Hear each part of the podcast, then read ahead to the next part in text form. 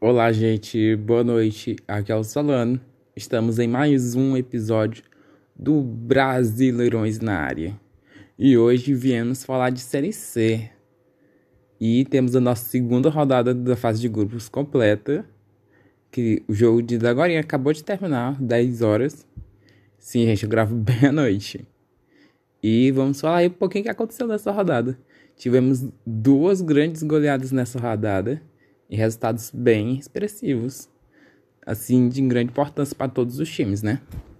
No grupo A, tivemos o Ferroviário, que ganhou de 1 a 0 do Altos, dentro de casa. O Santa Cruz empatou em 0 a 0 com Floresta. E o Jacuipense empatou 1 com Tombense. E o Volta Redonda fez grandiosos 5 a 0 no Manaus, no Raulindo de Oliveira. E olha que doido, né? O Volta Redonda perdeu o primeiro jogo por 3 a 0 e o Manaus ganhou de 2 a 0 né? Foi por 5, né? Estranho agora que eu tô percebendo, percebendo isso também. Mas enfim, Volta, Volta Redonda fez 5 a 0 no Manaus. E o Paysandu, que acabou o jogo em Dagorinha, perdeu de 2 a 0 pro Botafogo dentro de casa. Botafogo da Paraíba. E a classificação no grupo A ficou com Botafogo e Floresta empatadíssimo. Todos os critérios de desempate estão dividindo a liderança com 4 pontos. Tem dois gols de saldo, né? O Ferroviário também tem 4 pontos, só que tem só um gol de saldo. E fechando o G4 com o glorioso 5x0, o Volta Redonda entrou no G4 aí, né? Com 3 pontos e 2 de saldo ter o mesmo saldo do Altos que está em quinto, só que tem mais gols que a equipe piauiense. O Altos está em quinto, né? Com três pontos. Aí tem o Manaus em sexto com três pontos que... Meu Deus. tem que melhorar. E com dois pontos em sétimo. E Jacuipense com um ponto na oitava colocação. Quem está na zona de, na zona de rebaixamento? Isso mesmo, gente. Paysandu e Santa Cruz com ponto então, estão estão na zona de rebaixamento. Que zona de rebaixamento triste, hein? E no grupo B, como é que aconteceu essa rodada, né? Temos o outro, a outra goleada da rodada, que foi o Ituano dentro de casa, perdendo de 4 a 1 pro Novo Zurantino. E eu te digo, o Novo Zurantino tem que ficar de olho nesse time. Ele vai comendo pelas beiradas, vai ali, vai quietinho. Pensar que, tá, não, pensar que não tá na Série B da vida. O Figueirense ganhou de 1 a 0 o Oeste de Itápolis que está jogando em Barueri hoje em dia. E hoje em dia, eu acho de Barueri agora, né? O Mirassol, o campeão da Série D, finalmente estreou aí na Série C e perdeu dentro de casa pro Ipiranga por 2 a 1 Ipiranga de Erechim ganhando o jogo super importante aí, mostrando sua força para essa temporada. E o Botafogo de Ribeirão Preto também ganhou fora de casa. Ganhou de 1 a 0 do Paraná, que tá na zona de rebaixamento aí, hein, gente? Tem que ficar de olho. E o São José do Rio Grande do Sul empatou em 0 a 0 com o Criciúma dentro de casa.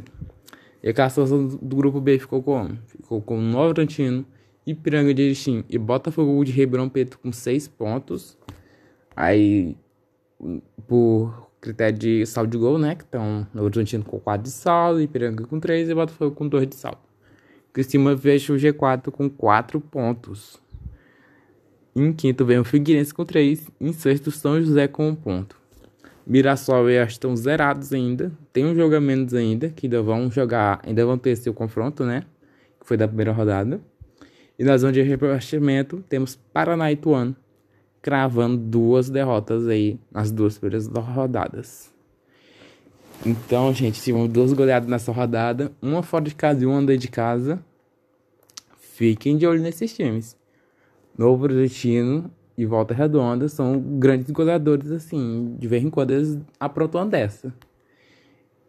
E vamos ver o que vai acontecer com essa zona de rebaixamento, né? Temos Paraná, Santa Cruz e Paysandu, que são grandes times do futebol brasileiro. O Ituano também é um grande time, mas que teve um pouco apagado nessas últimas décadas. Na temporada passada voltou para a Série C, quase subia.